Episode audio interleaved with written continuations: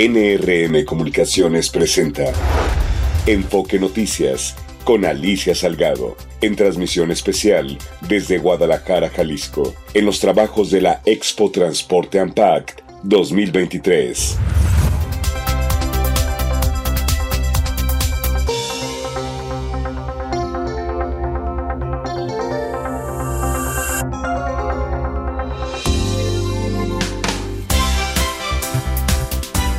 Hola, ¿qué tal? Muy buenas tardes. Bienvenidos todos a Enfoque Noticias. Son las 6 de la tarde en punto este miércoles 15 de noviembre del 2023. Y desde ayer estamos aquí en Guadalajara, Jalisco, en la Expo Guadalajara, transmitiendo la Expo.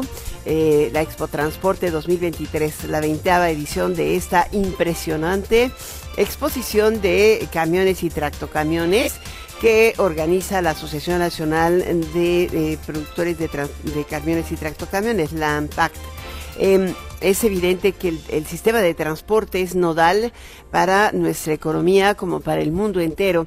Y eh, sin él, de pronto, eh, no podemos ver fácilmente ni la economía caminar ni los empleos general del transporte. Depende, es, es como las venas, ¿no? Las carreteras y sobre ellas se mueve el transporte en general multimodal, se unen con puertos, aeropuertos, eh, camiones, personas y bienes, transitan de un lugar a otro, de un país a otro, de un continente a otro. De esto y más vamos a platicar hoy aquí, de los desafíos que enfrenta el mejoramiento y la competitividad del sistema de transporte en México. Bienvenidos a Enfoque Noticias en esta transmisión especial de este tu diario vespertino hablado con foco en la economía, en las finanzas, en la política y en los negocios de México y el mundo. Hoy estamos transmitiendo desde Guadalajara a través de www.enfoquenoticias.com.mx y ya sabes, Estéreo 100 y Radio 1000 para toda la República Mexicana y nuestras estaciones hermanas.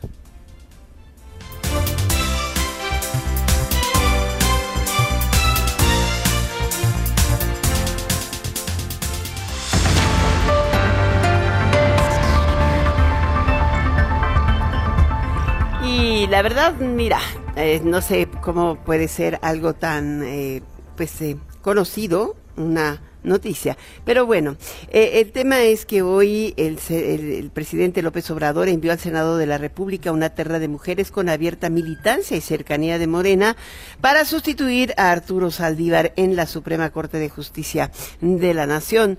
Eh, primero, el Senado aprobó con 63 votos en pro y 43 en contra la solicitud de renuncia de Arturo Saldívar como ministro de la Suprema Corte.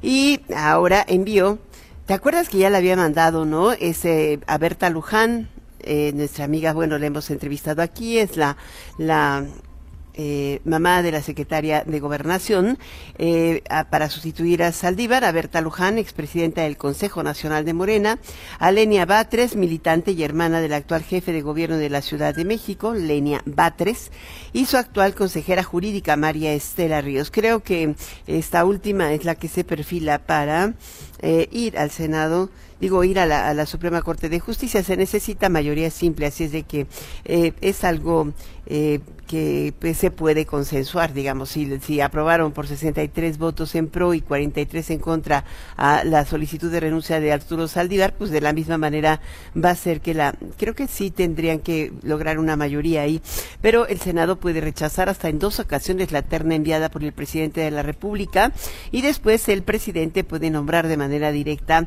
al sucesor de Arturo Saldívar. Eso es parte del equilibrio de poder pero parece más bien parte del control de poder. Es algo interesante y creo que valdría la pena analizarlo con mucho detalle con especialistas. La mayoría del PRI y el PAN decidirán el relevo de Samuel García. El Tribunal Electoral resolvió que sea el Congreso de Nuevo León quien resuelva el nombramiento del gobernador interino. Vamos contigo, Sergio Perdomo. ¿Qué tal Alicia? Un saludo a la audiencia de Enfoque Noticias. El partido MC perderá una gubernatura en la mesa. Se trata de Nuevo León porque la Sala Superior del Tribunal Electoral resolvió que sea el Congreso de Nuevo León quien en votación decida quién será el relevo de Samuel García. El tribunal echó a Arturo Salinas porque sería concentrar dos poderes en uno, se advirtió. En esta entidad norteña será el Congreso local quien decida, a propuesta de la mayoría, quién será el gobernador. En Nuevo León la oposición PAN y PRI son mayoría, tienen 28 votos contra 14 de MC Morena y otros. Habla el presidente del Tribunal Electoral, magistrado Reyes Rodríguez Mondragón. Y el Pleno del Congreso de Nueva León es el, el órgano soberano quien tiene la facultad para la designación. Sin embargo, ni en la, ni en la Constitución ni en la legislación del Estado eh, se aterriza eh, cómo se formula la, la, propuesta al interior de la Comisión de Gobierno y de Asuntos Internos. En tanto, la magistrada Mónica Soto señaló que los diputados de Nuevo León no son unos chiquitos y sabrán qué hacer para elegir al gobernador interino de ninguna manera son menores de edad y no es que no sepan qué tienen que hacer. Es un, es un poder soberano y eh, me parece que ellos mismos se tienen que dar sus propias reglas, están establecidas en la Constitución, en la ley, en sus procedimientos internos y en ese sentido me parece que darles unos pasos a seguir, está, estaríamos excediendo nuestras eh, facultades.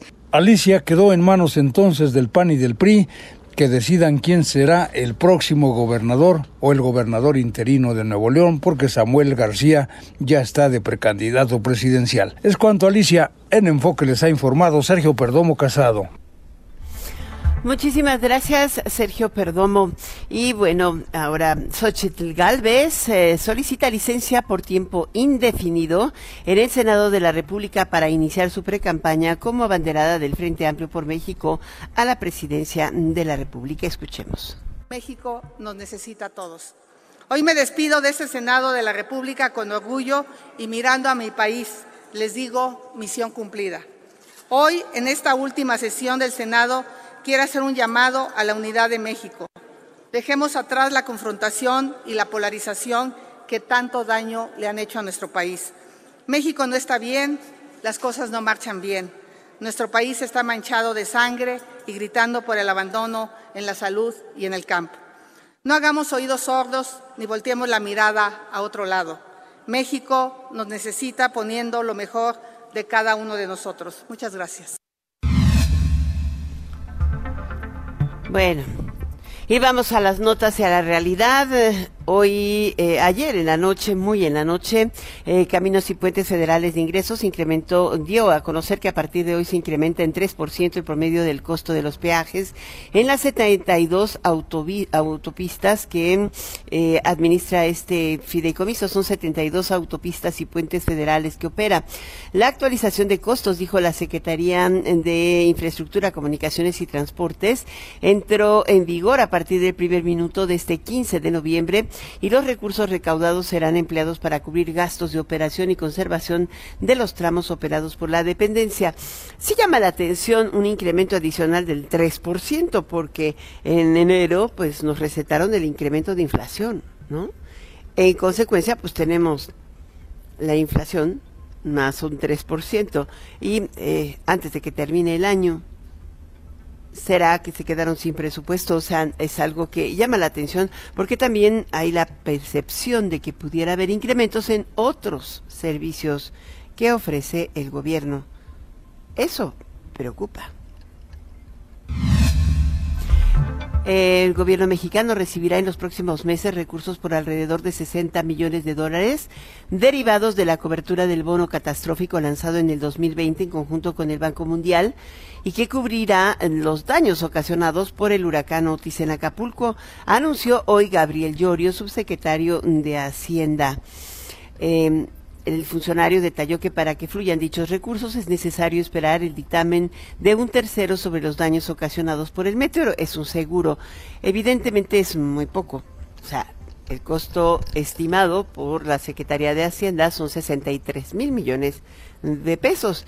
Y bueno, si usted hace la cuenta, eh, el bono sería una parte con lo que se cubra. Otra parte tendría que ser de los 15 mil millones de dólares o 17 mil que tenía el, el Fonden. Y eh, otra parte me parece que pues tendrá que salir de algún lado de la bolsa de todos aquellos que ya han empezado su propia reconstrucción. Eso es lo que siempre ocurre, pero particularmente entre aquellos que no tienen recursos. El Pleno de la Cámara de Diputados aprobó el dictamen eh, el dictamen que reforma, adiciona y deroga diversas disposiciones de la ley del mercado de valores. Eh, y la ley de fondos de inversión a fin de simplificar trámites, eh, tiempos y costos para pequeñas y medianas empresas. El dictamen, recordemos, fue enviado al Ejecutivo Federal para su eh, publicación e incorpora este nuevo procedimiento de simplificación para el listado de valores mediante instrumentos diferentes. Eh, tienen evidentemente mayor riesgo y establece que va a corresponder a las casas de bolsa participar en la estructuración de las operaciones de las empresas que tengan la intención de convertir en emisoras simplificadas, em, van a pasar por un proceso de revisión, selección de documentación, etcétera, pero no es tan complicado como el que tiene que hacer una emisora pública. Eh, los fondos de inversión de cobertura a, la vez, eh, pues son un instrumento de inversión de alto de, alto de, de, mayor riesgo. Eh, pueden, por ejemplo, invertir en este tipo de empresas que pueden empaquetarse. En fin, será una nueva opción en México. Gabriel Llorio, subsecretario de Hacienda, sostuvo que estas modificaciones representan un gran avance para fortalecer la inclusión financiera y el acceso al financiamiento. Buenas noticias en ese sentido. Los presidentes Joe Biden y Xi Jinping, eh, esta es una, yo creo que de las notas que te podría decir más esperadas, eh, hoy se reunieron. Eh, los presidentes abogaron por reducir las tensiones entre ambos países, porque, porque su relación se mejore. Este es su primer encuentro en un año. Y eh, bueno, Biden saludó muy sonriente a Xi, el líder chino. se bajó de una gran limusina eh, eh, ahí en San Francisco, donde se está produciendo, al margen de la producción de la cumbre anual del Foro de Cooperación Económica Asia-Pacífico. Eh, hay también acuerdos que se han realizado, han sostenido ellos también encuentros con Japón y con Taiwán. Taiwán es parte de la manzana de la discordia, aunque te diré que la dice la, la secretaria del Tesoro, Janet Gillin, que no hay distancia que no se acorte cuando hay diálogo y que los intereses comunes son más amplios que los que los separan. Creo que esta es una de las cosas más interesantes.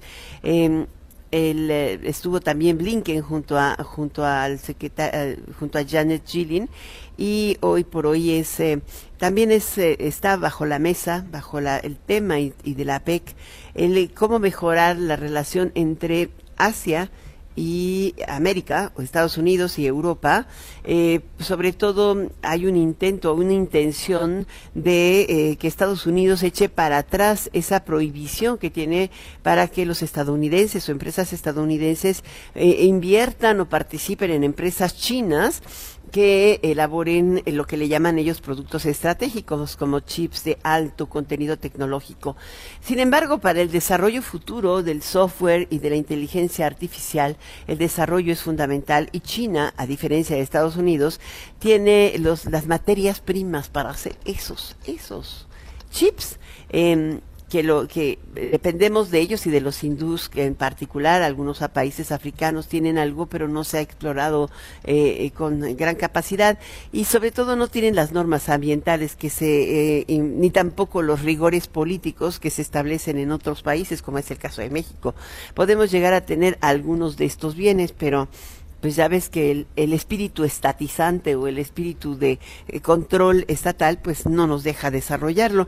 Este es uno de los temas fundamentales de la conversación que se produce allá en San Francisco en el marco de la, eh, de la APEC, una cumbre que está generando muchas, muchas, muchas eh, y controvertidas pláticas. La otra es la regulación en materia digital en el mundo. ¿Podría salir de ahí? No ha salido del G20 pero se está intentando. Y los eh, europeos tienen una visión, los norteamericanos tienen otra. En Europa se ha limitado mucho la participación de los HICTEX.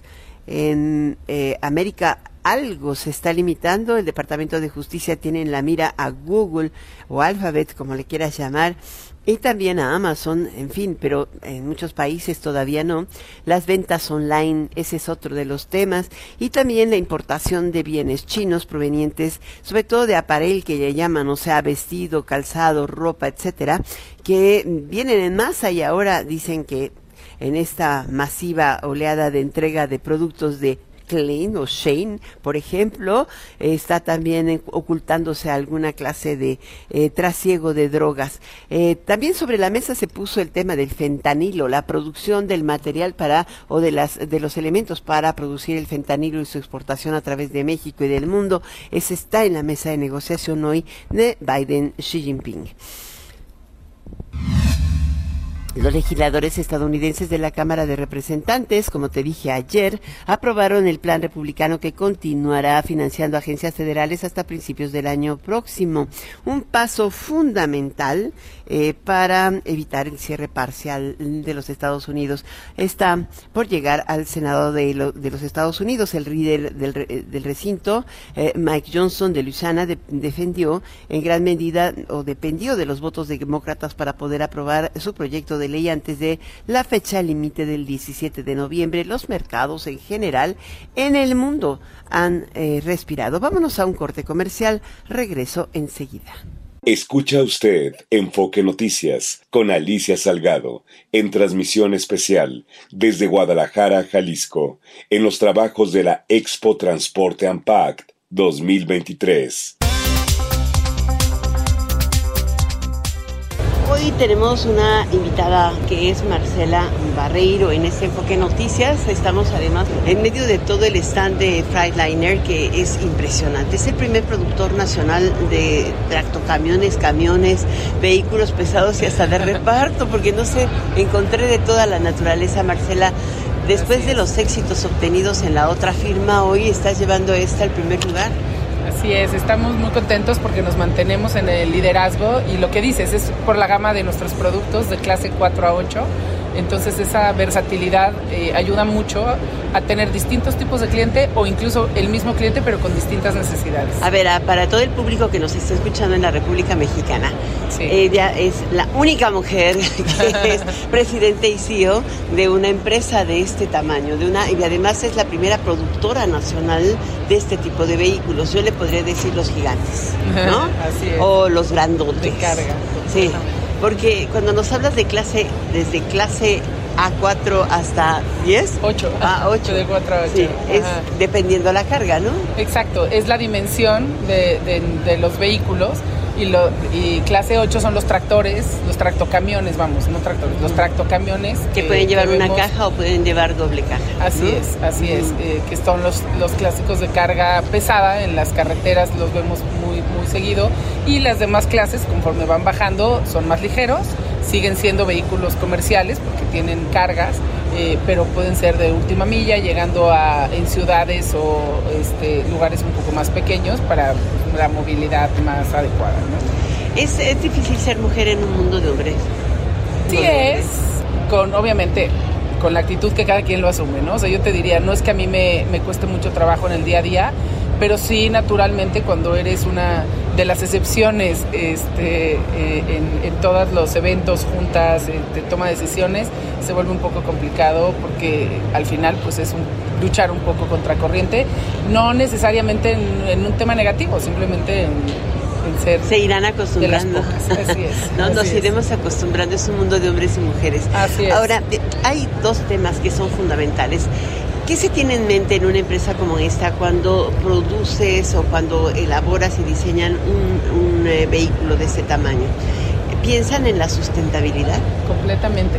Justo eh, uno de los temas más importantes para nuestra marca es que nuestros productos sean sustentables, no solamente con el medio ambiente, cero, cero emisiones, eh, pero también buscamos cero accidentes. Entonces también parte de lo que se enfoca mucho eh, en Freightliner, la marca en Daimler, es eh, encontrar todos esos sistemas y todos los componentes que vayan a ayudar a, nuestros productos justamente a ser mucho más eficientes. Entonces son las empresas son más rentables al tener a los vehículos circulando en vez de que estén en un taller menos accidentes porque tenemos sistemas para este, una mejor conducción. Eh, los errores, o digamos, la gran mayoría de los accidentes luego son relacionados con errores humanos de los operadores y con estas eh, cámaras eh, y todo el sistema de seguridad que tenemos, como el frenado o el que no te permitan cambiar de carril si te quedas dormido. Tenemos muchos... Este, sistemas dentro de los mismos tractocamiones y camiones que le permiten corregir todo eso y eso se traduce en rentabilidad completa para nuestros clientes y ayudamos en el medio ambiente, por supuesto, ayudamos a la impactamos mucho en el negocio. Ahora es algo bien curioso, eh, los empresarios que adquieren estos camiones están convencidos también de, reducir las emisiones al ambiente y de mejorar las condiciones de seguridad de sus vehículos. Como dices, eso representa competitividad y productividad. Los operadores seguramente también están convencidos de, tener eh, su vida en las manos. O sea, la verdad es que no es solo la mercancía, es la vida. Y el que llegue la mercancía es lo más importante para toda la cadena logística.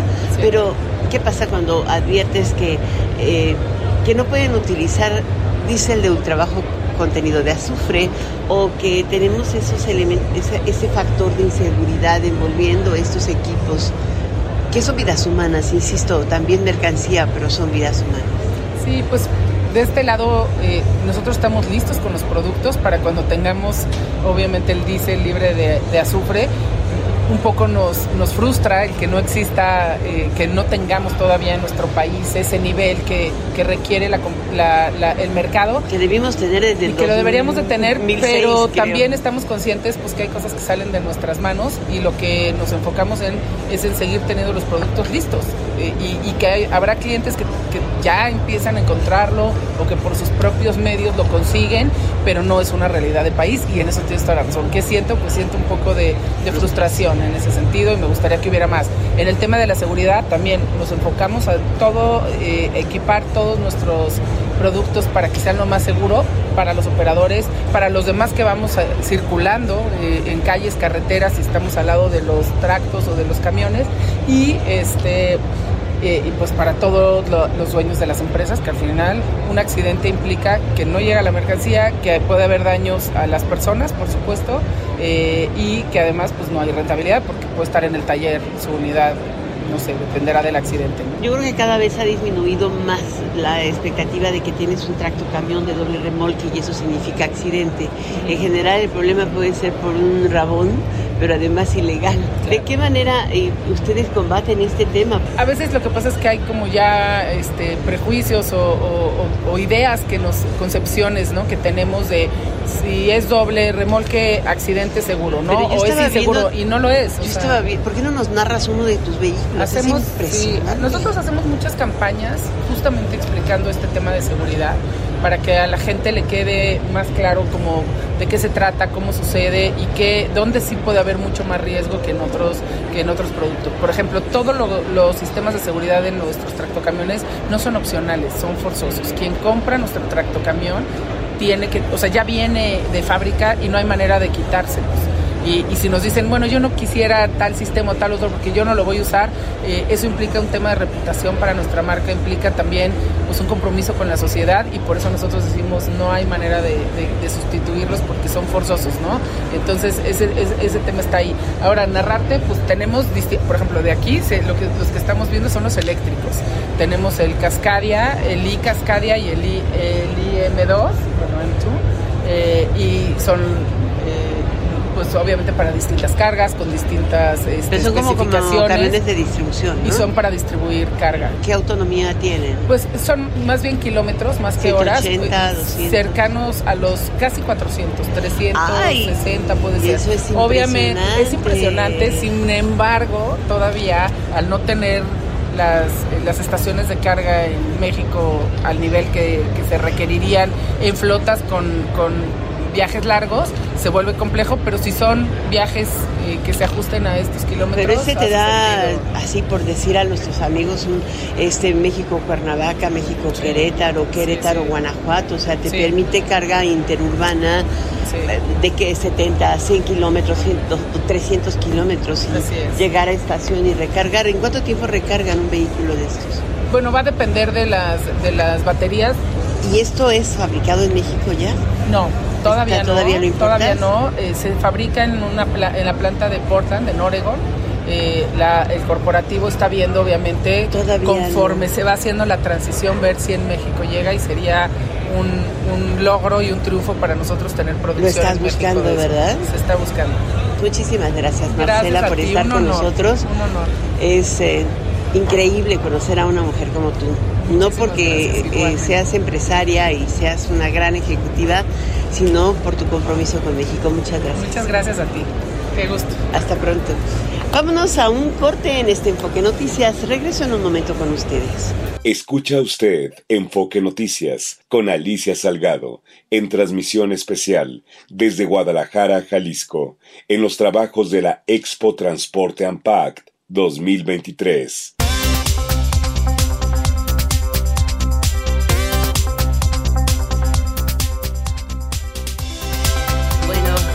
Creo que es un, es un día especial, pero esta alerta es grave.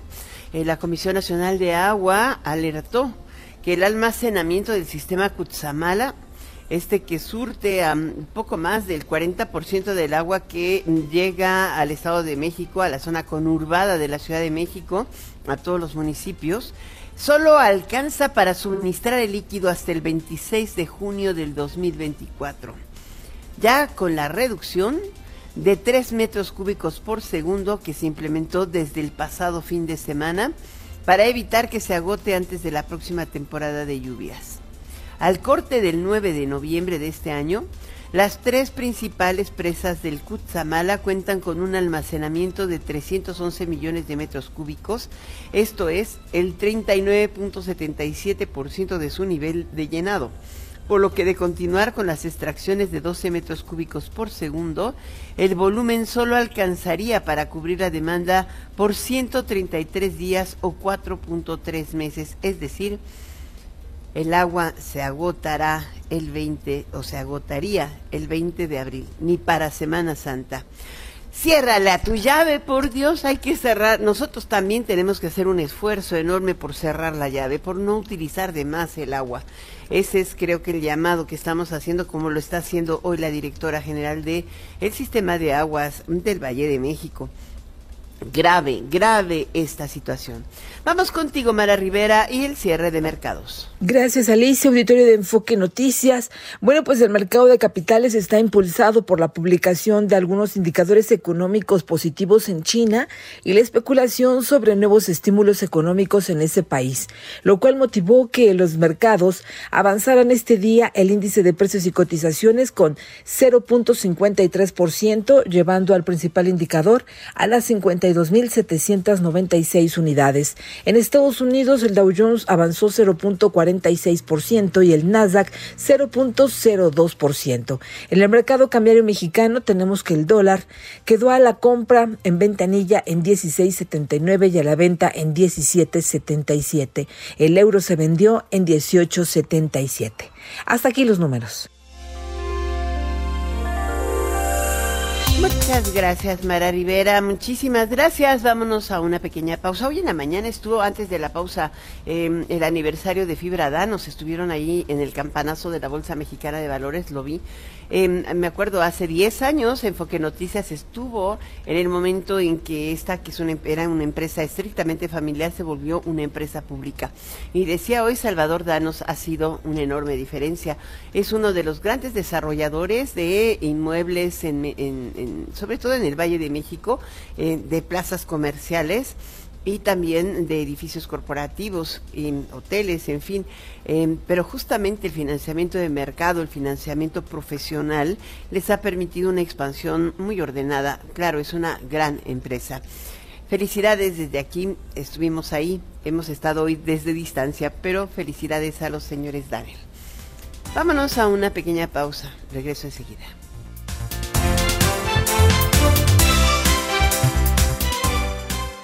Hoy estamos con Miguel Elizalde, él es presidente ejecutivo de la Asociación Nacional de Productores de Camiones y Tractocamiones. ¿Cómo estás, Miguel? Muy bien, Alicia, como siempre, muchas gracias por el espacio y por acompañarnos en este evento. ¿Cómo lograste conjuntar por esta cantidad de, vehículos con una eh, muestra de innovación fuera de serie? Hoy hay, no ha habido una sola firma que no esté mostrando un eléctrico, un auto sustentable, un auto recargable, un auto que puede, un distribuidor que puede cargar con energía solar, con panel solar arriba, con eh, baterías de litio no litio, o sea, ¿cómo lograste?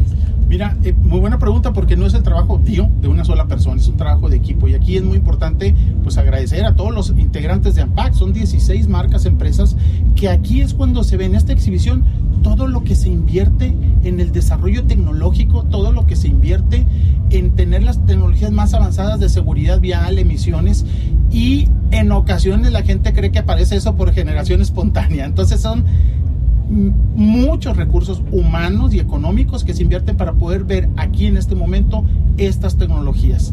Decía Words Intelligence en, el, caso de, los, de los camiones y tractocamiones que la inversión por año en el mundo supera eh, el medio trillón de dólares. Mira, ya, ya lo dijiste tú, las cifras como siempre. No, medio trillón es algo aproximadamente dos veces el presupuesto del próximo año de México. ¿no? Y eso es precisamente la, la, inversión que se hace y por supuesto que obviamente se tiene que recuperar. Y aquí una, algo importante es que se recupera obviamente las empresas que invierten esto, pero también lo recupera la sociedad lo recupera reduciendo la seguridad, eh, bueno, reduciendo las emisiones y aumentando la seguridad vial. Entonces es un beneficio de una relación ganar-ganar. Por eso siempre decimos que impulsar la renovación de la flota ayuda en este beneficio social en reducción de emisiones, seguridad vial, en competitividad, en confort a los mismos conductores, en fin, eh, en todos los sentidos es un, es un beneficio. Y agregaría yo que esto es vemos la tecnología, cómo va avanzando de una manera gradual. Tú lo decías, era un vehículo. Ahora tenemos prácticamente las grandes empresas, sí, más de 20 vehículos y, podrán sonar pocos, pero aún así es el evento con exhibición de vehículos eh, comerciales eléctricos, y, y, de tendencia a hacer emisiones más grandes del país. Entonces, pero lo, mismo lo ves en pesados que ultrapesados, que ¿cómo les llaman los supergigantes? Los camiones. Sí, está impresionante. Y los autobuses, eh, eh, obviamente tecnologías de motores. Me gusta a mí decir mejor transición a cero emisiones, porque tenemos que avanzar gradualmente. Vamos a una velocidad diferente de la que van los vehículos ligeros. Tú compras un vehículo ligero por una decisión personal y lo enchufas en tu casa tú quieres comprar un vehículo comercial, tiene que ser rentable como negocio. Si no, no, no vas a durar mucho con ese vehículo de cero emisiones. Entonces, ¿qué viene? De la transición a cero emisiones. Estamos ahorita en diésel regular, avanzamos a diésel de azufre, eh, transiciones híbridos, transiciones gas natural y obviamente eléctricos y viene hidrógeno. Tenemos en estos más de 120 conferencias en estos tres días, 15, 16 y 17 de noviembre en Expo Guadalajara, más de 100 pláticas y conferencias precisamente desde temas de transiciones de tecnologías, una plática con la Asociación de Hidrógeno, con financiamiento. Bueno, te ha tocado ver todo lo que Pero ahorita hay algún vehículo que se pueda mover con hidrógeno. Existen ya prototipos, no tenemos, curiosamente, no sé si alguien vaya a lanzar, todavía quedan dos días de exposición, pero ah, no he visto todavía uno de hidrógeno aquí, pero eh, sí existen. Y sí hay varias empresas nuestras que lo están trabajando, pero ahorita está enfocado más lo que viene puede ser en algunos segmentos electricidad. La solución técnica para largo recorrido es hidrógeno por el tiempo de recarga, que puede ser 10-15 minutos, y por el peso. Las baterías pesan mucho, pesan 3, 4, 5 toneladas y en autobuses más. Entonces, eso te resta competitividad en carga y en pasaje. Y pesa lo mismo esté cargada o esté descargada. E, eso va en contra de la competitividad del vehículo que compite con uno de combustión interna que es mucho más eficiente porque carga más peso Pero y se carga más rápido. no hay una este, producción comercial de hidrógeno en el mundo. prototipos se tienen ahorita, pero el por más avanzado creo que es Japón y China, ¿no? Por supuesto, tiene razón, pero te voy a decir por qué es lo importante hablar de hidrógeno. Por ejemplo, trató la Semarnat de sacar una iniciativa de electromovilidad y no incluía ni híbridos ni hidrógeno. Entonces, desde ahorita tienes que empezar a considerar eh, obviamente híbridos y la también el hidrógeno. es una energía de transición porque las baterías son caras, costosas y pesadas. Por el momento, esperemos que sean más eficientes. No, no van a serlo. O sea, de, cualquier manera sí es una energía. Todo el mundo lo reconoce como una energía de transición. Hay que ir hacia allá, pero, pero no es eh, la solución ideal. Ahora, pero, si, perdón que te interrumpa, pero si vas a definir una política pública desde ahorita para los próximos 20 años, tiene que incorporar hidrógeno. Entonces, sí hay que hablar de hidrógeno, por eso hablamos ahorita, para no descartarlo. Tú decías ayer algo que me llamó mucho la atención. Nosotros somos la solución del problema. Pero eh, también hay un terrible problema. Eh, la industria organizada y la industria formal es una y la industria informal es otra. Todos son transporte. El problema es que eh, aquí vemos a la mayor parte de la sociedad organizada, inclusive los hombres camión, que quieren una renovación de sus propios vehículos, que tienen flotas de probablemente 10, 20, 30 y hay quienes tienen flotas de más de 4.000 camiones. Entonces, ¿cómo, ¿cómo lograr ese equilibrio, Miguel? Tú que lo has estado experimentando. Siempre hemos dicho que tiene que ser una solución integral, una solución holística. ¿En qué sentido? Seis puntos.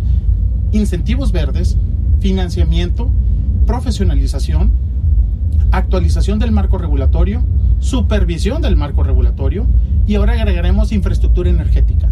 Es un balance. Los primeros tres son positivos y le gustan a todos los transportistas, incentivos, profesionalización y, ¿cómo se dice? Financiamiento. Todo el mundo quiere eso. ¿A quiénes no les gusta tanto? Bueno, pues el tema de la supervisión del marco regulatorio y el marco regulatorio. Tiene que haber un balance porque si no vas a generar una disrupción y puedes impactar a sectores del transporte con un impacto social muy fuerte. Entonces no puedes dejar sin patrimonio a 20, 30, 40, 50 mil transportistas quitándole los vehículos viejos. Entonces, por eso son importantes los tres primeros. Si vas a supervisar y sacar de circulación, bueno, dales una salida digna para que puedan renovar flota, si no es por un camión nuevo, por un seminuevo. Y el que, el que compre el seminuevo eh, bueno, y vende ese seminuevo, ese sí tal vez pueda hacer un nuevo, una renovación en cadena de esta manera integral con estos seis puntos. Ahora, me diste los seis puntos de la agenda, pero hay otros que te quedan pendientes. El tema, eh, ahorita, mm, mañana van a tener una conferencia de prensa este jueves con eh, tus pares de la mía, de la AMDA, de otras más, ¿no? Pero ¿Realmente se puede lograr una agenda integrada que pueda presentarse al próximo presidente o a los candidatos que, digo, siempre se presentan las agendas a los candidatos y los políticos se las pasan por el arco del triunfo? ¿Cómo lograr confiar en que alguien te escuche?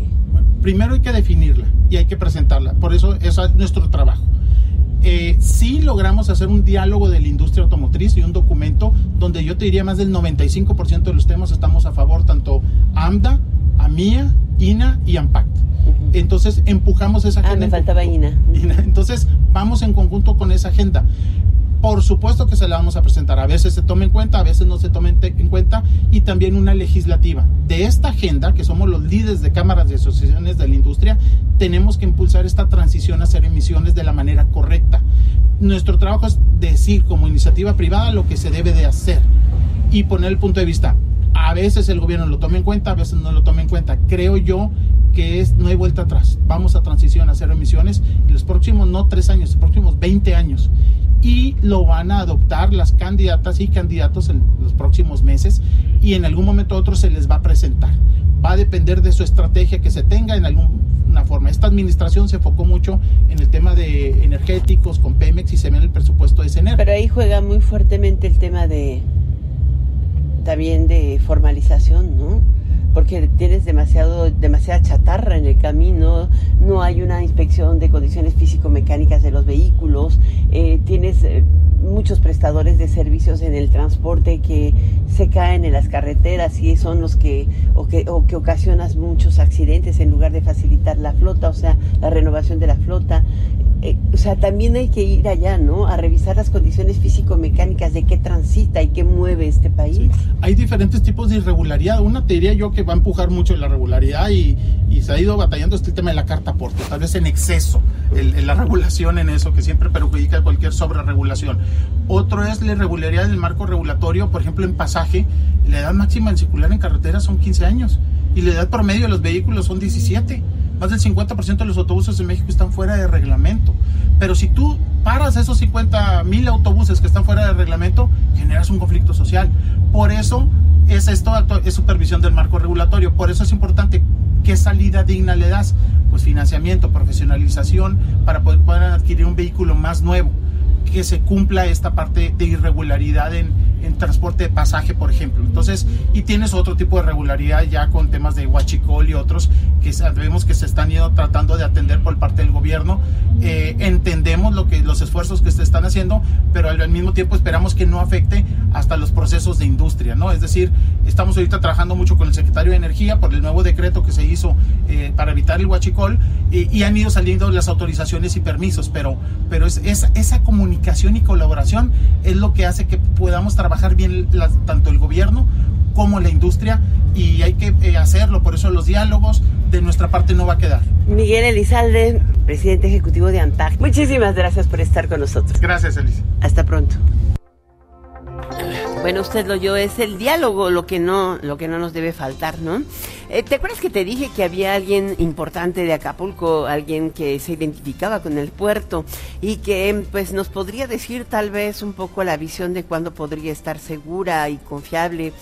Eh, pues la realización de espectáculos a lo mejor en la arena GNP Seguros de Acapulco, pues justamente es Luis Miguel. Eh, Luis Miguel ha reprogramado los conciertos que tenía mm, para finales de diciembre, creo que iba a ser el 28 de diciembre, el Día de los Santos Inocentes, o un día antes, o los dos días, y los está reprogramando para el 16 y 17 de noviembre del 2024. 2024. Así es de que si ya compraste boletos, estas serán válidos para los nuevos conciertos, pero te vas a tener que esperar un año que cuando ya esté pues el puerto en mejores condiciones y mejores ánimos. ¿Cómo la ves? Interesante. Vámonos a una pausa, regreso enseguida. Escucha usted Enfoque Noticias con Alicia Salgado en transmisión especial desde Guadalajara, Jalisco, en los trabajos de la Expo Transporte Ampact 2023. Estamos en Enfoque Noticias y seguimos platicando con ustedes desde la Expo Transporte 2023. Y en esta ocasión, pues, eh, tenemos a Jorge Navarro. Él es el director de buses y camiones para Scania México. ¿Cómo estás, Jorge? Alicia, mucho gusto. Qué grato tenerte por acá nuestro stand. Y estamos muy contentos. Pero, ¿me subiste a un bus eléctrico o qué? Los, la subí a la última tecnología en buses Euro 6 Diesel. Con todo que la norma no lo exige, los empresarios mexicanos están invirtiendo en Euro 6. Este es el bus número 240 que vendemos en México.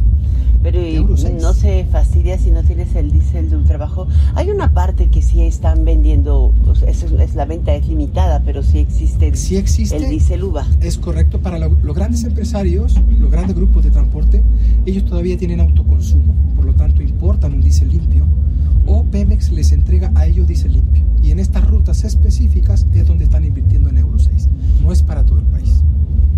Pero son las, las rutas más cómodas, las más largas. México-Monterrey, un México-Guadalajara, un Guadalajara-Monterrey, lo tenemos cubierto con diésel UVA. Sí, porque sí hay en la carretera, además, si se llega a parar, digo, tienen que De México hacia abajo, Alicia, no tenemos diésel UVA. Ese, es uno de los grandes desafíos de nuestro país, ¿no? Tú has estado en todos lados, hasta en Colombia, y, México sigue retrasado en el avance eh, y en la asimilación de las nuevas tecnologías ambientales que ya están en los, en los, en los buses, en los motores, en las capacidades de motorización. Correcto, Alicia. Ese, es el gran sesgo o, o rezago que tenemos como México. Con todo y que la industria que tú estás viendo hoy, estamos todos los europeos, están los orientales, están los americanos, Estamos entregando la última tecnología al país, siempre. Euro 6, carros eléctricos. Tú viste el minero de última generación. Me subió minero. Te subiste al minero, ¿qué tal? Sí, y ahora estoy en el eléctrico. Entonces, toda esta tecnología está y los clientes lo están consumiendo. Pero la normativa 044, que es emisiones, la volvimos a rezagar como país otros tres años porque no hay disponibilidad de diésel UVA por Pemex. Los permisos lamentablemente se han detenido de importación de combustibles. Se está limitando mucho. Por lo tanto, los empresarios lamentablemente se están viendo forzados a dejar de invertir en nuevas tecnologías y traer Euro 5. Cuando ya la tecnología está y los clientes lo han probado. Es, el Euro 6 es mucho más eficiente. Es decir, gasto menos combustible para los mismos kilómetros. Contamino menos. Y hoy también son tecnologías que son motores más silenciosos, tecnologías como el chasis mucho más cómodo para el conductor, para el pasajero, que se está viendo limitada la oferta porque no tenemos los combustibles. Es impresionante el confort que tienen estos automóviles. Es, es que parecen automóviles. Son carros. Se manejan así, ¿no? Es correcto.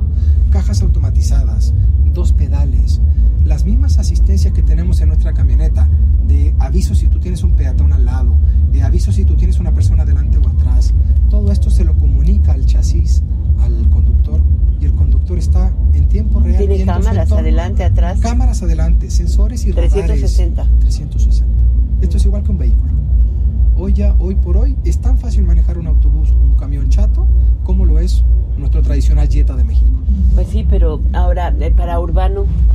Para urbano tenemos otros retos. A ver, ¿qué pasa con, con urbanos? Eh, todos queremos electrificación. todos los gobiernos van con este, con este enfoque de. Bueno, el único gobierno que ha metido un número importante de camiones electrificados es la Ciudad de México, con creo que son que. 60 eh, articulados con ADEO. 60 articulados. Mira, tú ya los estás este, manejando. No, traen chinos, ¿no? También. Sí, son Yutong. Yutong. Son ah. chinos. Eh, hay otros 60 rodando que funcionan nada más 30 en, mm. en Guadalajara hay algunos eléctricos. Aunque ayer nos presumieron que aquí tenemos mucho, toda la flota ya eléctrica, pero todavía no. No, eléctrica no, flota nueva. Eso es lo que renovó Jalisco.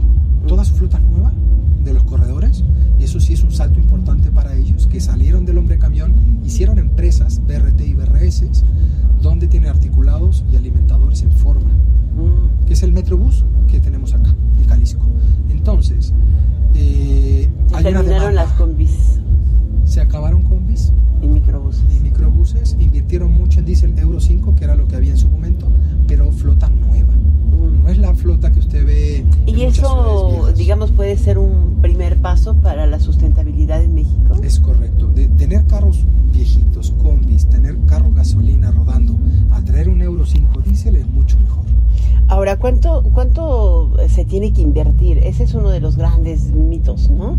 Porque yo creo que entre el ahorro de energía que tienes, el de mantenimiento, las condiciones de operación que tienen estos buses, eh, para una ciudad, para un municipio de un millón de habitantes, sería más ahorro que gasto. ¿no? Sí, totalmente. Y es, a ver, a diferencia de nuestra México y Latinoamérica a Europa, acá las tarifas son, no son tarifas técnicas las tarifas son políticas, las pone el gobierno. Mm. Por lo tanto, el empresario se ve limitado a un ingreso fijo que le permite con estos 10 pesos, por ejemplo, Ciudad de México, me alcanza para comprar esto y para rodar en estas condiciones.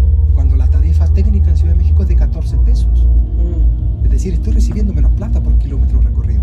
Okay. Entonces, como cuando íbamos a la dulcería. Pero ahí tendrías que, subsidiar el gobierno, ¿no? Pero eso no existe. Mm. Eso en México no existe. Por eso tenemos rezagos tan grandes del transporte público en México, porque la tarifa no es una tarifa técnica. Dos, no hay un programa de renovación por las diferentes capitales o las diferentes ciudades.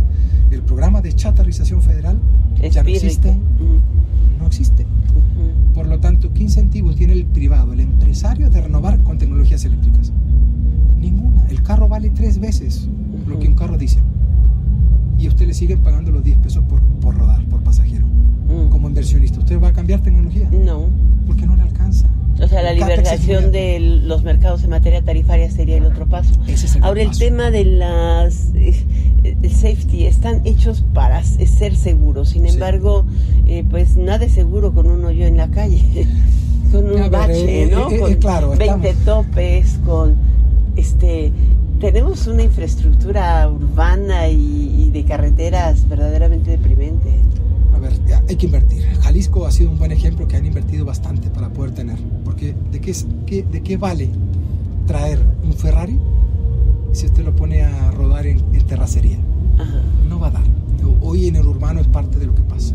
O sea, por un lado tenemos que no hay incentivos económicos por parte del gobierno, por lo tanto los empresarios tienen que salir a buscar con los armadores, nosotros, fuentes de financiamiento, formas de financiamiento para poder ser el modelo económico cuadre. Porque la sustentabilidad no es por sí sola, no, no puede. Si el gobierno no lo va a pagar, alguien debe pagar la sustentabilidad. Pero hay financiamiento global y, y, ve uno que el gobierno levanta una cantidad impresionante, han levantado poco más de 20 mil millones de dólares en tres años eh, de bonos sustentables. Dice uno, bueno, ¿en qué lo están invirtiendo? Esa es la pregunta. Porque aquí en transporte no. Y debería, ¿no? Se debería. Porque ese es el gran tema. ¿Cómo cortamos el gap del costo de la tecnología versus lo que paga el pasajero? Obviamente no se puede ir con todo el pasajero como lo hace Europa, pero se tiene que subvencionar. Y esos programas no están. Mientras eso, este triángulo virtuoso que nosotros hablamos siempre en la industria, gobierno, que dé, la que dé las condiciones, que dé una, una normativa, que el empresario tenga la, capacidad para comprar y que pueda gestionar estas nuevas tecnologías y nosotros la industria entregar la mejor tecnología disponible para matriz, la matriz energética que tiene cada país, si no estamos los tres alineados, es muy difícil que podamos renovar y avanzar en tecnología de transporte. Pues yo creo que con esto nos quedamos. Me dejaste con la conclusión ahí, puesta y a punto. Muchísimas gracias, Jorge Navarro, por estar en Enfoque Noticias en esta ocasión, en el marco de la Expo Transporte 2023. Gracias de nuevo. Un gusto de tenerte por acá. Bueno, ha sido rapidísimo, muchísimas gracias hoy por su atención a Enfoque Noticias. Te invito a seguir con nosotros en Estéreo 100 y Radio 1000 con Daniel Inurreta en Golden Hits. Eh, recuerda que mañana el presidente estará allá en San Francisco en la reunión bilateral. La inaugura con una reunión con Xi Jinping y después, pues hay muchos eh, temas pendientes, entre ellos el encuentro con Justin Trudeau y también con el eh, presidente Biden. Ya te iremos informando a lo largo del día en Enfoque Noticias. Hasta mañana, soy Alicia Salgado desde la Expo Transporte 2023 en su edición número 20. Esta transmisión especial. Hasta mañana. NRM Comunicaciones presentó Enfoque Noticias con Alicia Salgado desde Guadalajara, Jalisco, en los trabajos de la Expo Transporte Ampact 2023. Lo esperamos el día de mañana en Amanece con Martín Carmona.